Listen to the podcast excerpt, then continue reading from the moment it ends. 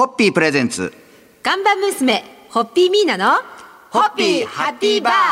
皆さんこんばんは、ホッピーミーナです。こんばんは、落語家の立川しららです。えー先週は新経連のえー広報担当理事としていろいろとお話をお伺いさせていただきましたが、えー今週も引き続き、えー井上隆社長をゲストに、えーご自身のお話をお聞きしたいと思いますので、どうぞお付き合いのほどよろしくお願いいたします。お願いします。ありがとうございます。えー井上社長のご経歴を簡単に紹介しますと、えー1968年、これ、皆さん、はい、同じ猿年ですね。嬉しい同じ猿年なんですね。よろしくお願いします。はいよろしくお願いします。えー横浜生まれということで、えー、ミーナさんは立教ですが、井上社長は青山学院経済学部を卒業後、リクルートコスモスに入社されます。これあの、不動産関連に就職されたのは、何かこれ特別な思いとかあって、不動産業界に行こうと思ったんですか？はい、あの単純にでかい仕事をしたいっていうことから 不動産業界に入ったんですけど、あの就職して5年以内には企業独立するっていうことは学生時代に決めていて、はい。でえっとやるからには一生かかってでもいいから一大事業を作るっていうことをもう決めていたので、まあ、そうなるとその社会的インパクトの大きい領域ということで、まあ、最終的にはあの手触り感があってしかも、えー兆円単位、まあ、50兆円産業なんで不動産業界って、はい。まあ、そこを携わりたいということで入りましたがバブル崩壊とともに3ヶ月で僕は、えー親会社のリクルートに移動になって転籍になっていくので、不動産業界は3ヶ月しかやってません。であの、井上社長の周りにいらっしゃる方で、えー今周りは誰も信じないかもしれませんが、子供の頃は引っ込み思案でクラスのみんなをまとめてリーダーシップを発揮するような性格ではなかったとありますが、その通りです。高校生ぐらいまでずっと学年で一番背が小さくてですね、まあそんなのもあってちょっとこう引っ込み思案で、26歳で創業して社長という業をやるまでは、長と名の付く役職は一回もやったことないんです。へそれぐらい僕はそういうの無理だからやらない、あの、誰々君お願いみたいな感じで、こう譲ってた性格ですね。はあ。そんなあ井上隆青年が日本を代表する経営者にどういう過程でなられたというのは明日ちょっとお聞きしたいと思いますんで、乾杯のご発声で取り急ぎ締めていただけますでしょうか。はい。井上隆社長と同じ時代を生きてきたことの喜びに乾杯を捧げます。ホッピーホッピープレゼンツ看板娘、ホッピーミーナの、ホッピーハッピーバー皆さんこんばんは、ホッピーミーナです。こんばんは、落語家の立川しららです。えー今夜も株式会社ライフルの井上隆社長にオンラインでゲスト出演していただきます。今夜もよろしくお願いいたします。はい、よろしくお願いします。よろしくお願いいたします。えー昨日はまだ、あの青年の頃は引っ込み思案だったというところで話が、時間が来てしまったので終わってしまったんですが、井上隆青年が、えー変化したきっかけ、失恋だったっていうのは本当でお聞きしてもよろしいんでしょうか？はい、本当です。あの、僕がですね、えっ、と、人生のスイッチがずっとオフな状態だったのをオンに切り替えたきっかけは2つあって、1つが失恋で、はい1つは就活で希望企業で落とされたってことなんですけど、はい。先にあの、希望企業で落とされた方行くとですね、30人のベンチャー企業で3人だけ新卒採用するって時に、はい。まあ、はるかに自分よりも他の学生の方が大物でいろんなこと考えてて優秀で行動もしてる自分何もしてないなっていうのであこれ落ちたなと思ったらその通り落ちたんですね。はでその時にあ過去21年間ずっと手抜きして生きてきちゃったなっていう後悔だったんです。でもう一つはその直後ぐらいにですね彼女からですね振られるんですけど彼女が振った理由が私ニュースキャスターになるためにニューヨークに行って修行するからさよならって言われたんですよね。これはまあすげえかっこいいなと思いつつ未来に目標を持ってない自分ってすごくダサくてかっこ悪いなと思ってあだから就活であのうまくいかなかったのは過去の後悔。彼女に振られたのは未来に明確なあ目標点を置いてなくって行動もしてない自分がすごくかっこ悪いって思ったんでかっこいい人生をちゃんと送ろうって思って、かっこいいは見た目がかっこいいとか、うん。ちょっとおしゃれでブランドのバッグ持ってますとかっていうのはかっこいいではなくて、ある意味本当に世界中の人たちが老若男女とか宗教とか人種とか性別とか全部超えた時にお前の生き方かっこいいなって言われる生き方をしようって決めた感じですね。いやーかっこいい生き方。もうちょっとなんか忘れてる感覚でもありますよね。自分もちょっとなんかこう引き締まる思いしますねぜひ皆さん、かっこよく生きていきましょはい。うーんというところで皆さん、乾杯のご発声で締めていただけますか？私もかっこいい生き方を追求します。皆さんも共にかっこいい生き方を追求していきましょう。三、はいはい。ホッピー。ホッピープレゼンツ。看板娘、ホッピーミーナの、ホッピーハッピーバー皆さんこんばんは、ホッピーミーナです。こんばんは、落語家の立川しららです。え今夜も株式会社ライフルの井上隆社長をゲストにお話を伺いたいと思います。今夜もよろしくお願いいたします。う。はい、お願いします。お願いいたします。えー昨日は井上社長の人生のやる気スイッチが入ったお話をお伺いしましたが、えー5年以内に起業するという目標を持った井上社長、えー京セラの社長だった稲森和夫さんの本にも感銘を受けられたそうで、その辺のお話をちょっとお聞きしたいなと思うんですけれども、あの、26でもう本当に都市空間何やったらいいか分かんないって時に、まあ、日本を代表する経営者の本をですね、読み漁ったんですね。その中でこう、非常に目に留まって、こう、釘付けになったのは、稲森さんの本に書いてあった、利他の心っていう、まあ、利益の利に他人の他と書いて利他ですね。これ仏教から出てきてる考えなんですけれども、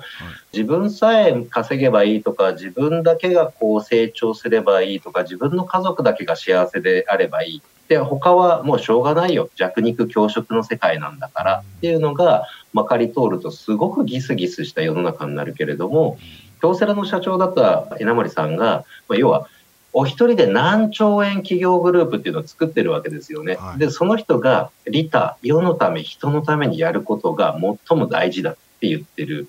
で、周りの人にそれを言うと、周りの経営者の先輩とかは、何言ってんだ井上君って、こんなね、弱肉強食で、生き馬の目を抜くような競争社会の中で、そんな甘っちょろいこと言ってたら、会社なんかうまくいかねえよって教えてくれるんですよ。はいいや、でも、お一人で一台で何兆円という企業グループをね、まあ、京セラだけじゃなくて KDDI、au の携帯電話の会社作ったりとか、っていう人がリタが一番大事だって言ってるのは、もうそれを信じて、その通りに、もうその本に書いてある通りに、ゼロからやってきたっていうのが僕の、はい、起業のストーリーになりますね。うんうんなんかあの昨日のかっこいい人生といいあの今こうしてえ利他の心といいなんかこう井上社長から出てくる日めくり名言集みたいなこう 収録をさせていただいてますね。いやー、素晴らしい。というところで皆さん乾杯のご発声いただけますでしょうか？はい。井上隆社長を支えて、ここまでにされたリタの心に乾杯を捧げたいと思います。三、はいはい。ホッピーホッピープレゼンツ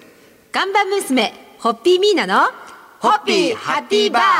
皆さんこんばんは。ホッピーミーナです。こんばんは、落語家の立川しららです。えー今夜も株式会社ライフルの井上隆社長にオンラインでお話を伺います。今夜もよろしくお願いいたします。はい、よろしくお願いします。よろしくお願いいたします。井上社長、今週お忙しくて、今日までのようなので、今日はあの、締めくくりで、先週は神経連のことを意識して夢語っていただいたじゃないですか。はい。今日はぜひ井上社長の夢を私はお伺いしたいです。あ改めて。えっ、と、うん夢でいくとですね、まあ、とりあえず100歳になるまで、このビジョンをやり続けようと思ってる2つがあって、1つは世界平和、もう1つは人類の幸福。この2つをやり遂げたいんですよ、100歳まで。で、社名もですね、5年前に社名を、えっと、ライフをフルにするという意味で、造語でライフルというか、うん、あだからだから80億人の世界中の人類が本当に誰一人の取り残さないで喜びと幸福で満たされるっていう社会を僕らで本気で作ろうぜただまあ一社では無理かもしれないのでたくさんのあのいろんな企業とか団体とか政府とか国とかいろんな人たちを巻き込みながら本気で世界を変えていこうっていうのが夢なんですよね。で第一次世界平和と第二次世界平和に分けてるんですけど第一次世界平和は75歳まで実現するつもりなのであと22年ぐらいで第一次世界平和を成し遂げます。これは世界中の BOP、ベースオブピラミッドと言われる貧困の方たちがうん水も食料も家も教育も働く場所もあの必要最低限以上にはもう確保できている状態でうん自立したければ誰でもが自立できる世の中っていうのをあと22年で作りたいと思ってます。で、第一次世界平和が100歳。そうです。その時には戦争もテロも紛争もなくなって、できれば学校のいじめとか、夫婦喧嘩もできるだけ少なくなってるような、うんそういう未来が作れたらいいなと。で結構真面目はいにこう考えてて、この短い時間じゃ喋りきれないんですけど、はいあの緻密に年表を書いて、いつまでに何するってもう決めて、もう実行してるんですよ。素晴らしらしいですね。有言実行なんですよね。はい。うん。残念ながらちょっと井上隆社長は本日までということで、えー今日の締めの乾杯でお別れとなりますが、皆さん乾杯のご発声お願いできますでしょうか？はい。井上隆社長がノーベル平和賞をお取りになることを記念して、心から乾杯を捧げます。ホッピーホッピープレゼンツ看板娘、ホッピーミーナの、ホッピーハッピーバー皆さんこんばんは、ホッピーミーナです。こんばんは、落語家の立川しららです。えー先週、今週と2週間にわたって株式会社ライフルの井上隆社長にオンラインでお話を伺ってまいりましたが、ちょっとお忙しいということで、今日金曜日は、あの、ミーナさんと私で、あの、井上隆社長にいろいろとお話を聞いた感想を、ちょっといろいろとね、お話しさせていただきたいなと思うんですけあど。の、面白かった。面白かったですすごねく。影響を受けました。特にやっぱり同い年なので、はい。うん同じ時代を生きている方なので、うん余計に私は本当にあの自分ごとになるというか、はい。で、2週間いらしていただいている間に、はい。今はその批判が多いっていう話もあったじゃないですか。そうですねうん。あの、批判の何がいけないって、で、あの、言葉にしちゃうと、結局自分の脳がそれを聞いて、はい。自分の行動がそっち行っちゃうんですね、どんどんどんどん。はい。うん。だから、やはり批判ではなく提言、提う案、ん。その前向きによりよく自分も社会も国もなるための対話をしていくっていうことの大切さで、まあ、井上社長はうん本当前向きにあの利他の心でうん。進まれていて、うん、で計画を確実にあの実行されてるんだなというふうに思った次第です。うん。まあかっこいい生き方人生とかやっぱりなんかこううん。格言とかその四文字熟語とかなんかそういうものってなんかこううん。あんまりこう出てこないですけどやっぱそういうものを一個置くっていうのもちょっとなんか迷った時の指針にもなるし考え方の一つとしては大事なことなのかなっていう気もちょっとしてきましたねなんか。なんか井上社長のご出演であの思ったんです。が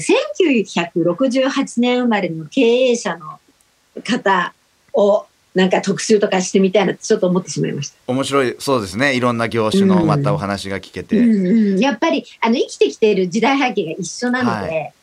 よりなんかすごく響くものがあるし学びをいただくことが多いなってなんか思いました。はい、面白いですね。乾杯のご発声いただけますでしょうか。はい、えー、今週、先週と井上隆社長にご出演いただきました。あの、本当にたくさんの素敵なお話、学び勇気をいただきました。心から感謝を捧げます。どうもありがとうございますありがと。うございました。さん、はい、